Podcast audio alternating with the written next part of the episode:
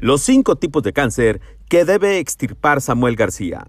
Han sido semanas que la administración emesista se ha llevado para diagnosticar lo grave de las enfermedades que tiene el gobierno estatal.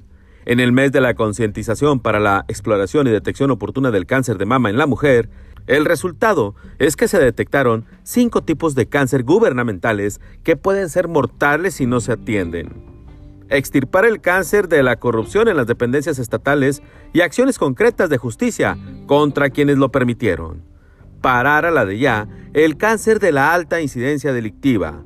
Y tal vez aquí no solo baste con aumentar a 7.500 policías, urge no solo mayor presupuesto, que el titular de seguridad, Aldo Fassi, tenga un plazo para dar resultados y ya lleva tres años sin darlos. Terminar con el cáncer del colapso vial metropolitano y el gobernador no tiene excusa. Cuenta con el mejor elemento, el especialista Hernán Villarreal, quien adelantó que tomará el control del transporte sí o sí, digan lo que digan los transportistas.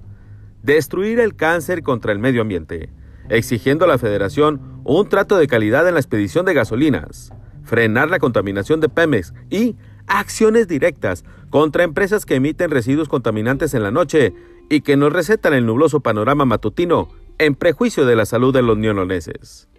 Y el más importante de todos, el cáncer que daña la integridad de las familias.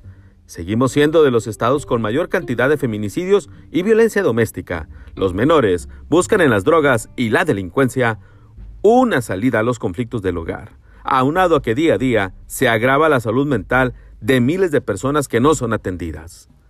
Urge elevar el bienestar y la calidad de vida de los neoloneses. Si es usted de los que no le interesa a los demás, sepa que en cualquier momento estos tumores malignos pueden invadirlo.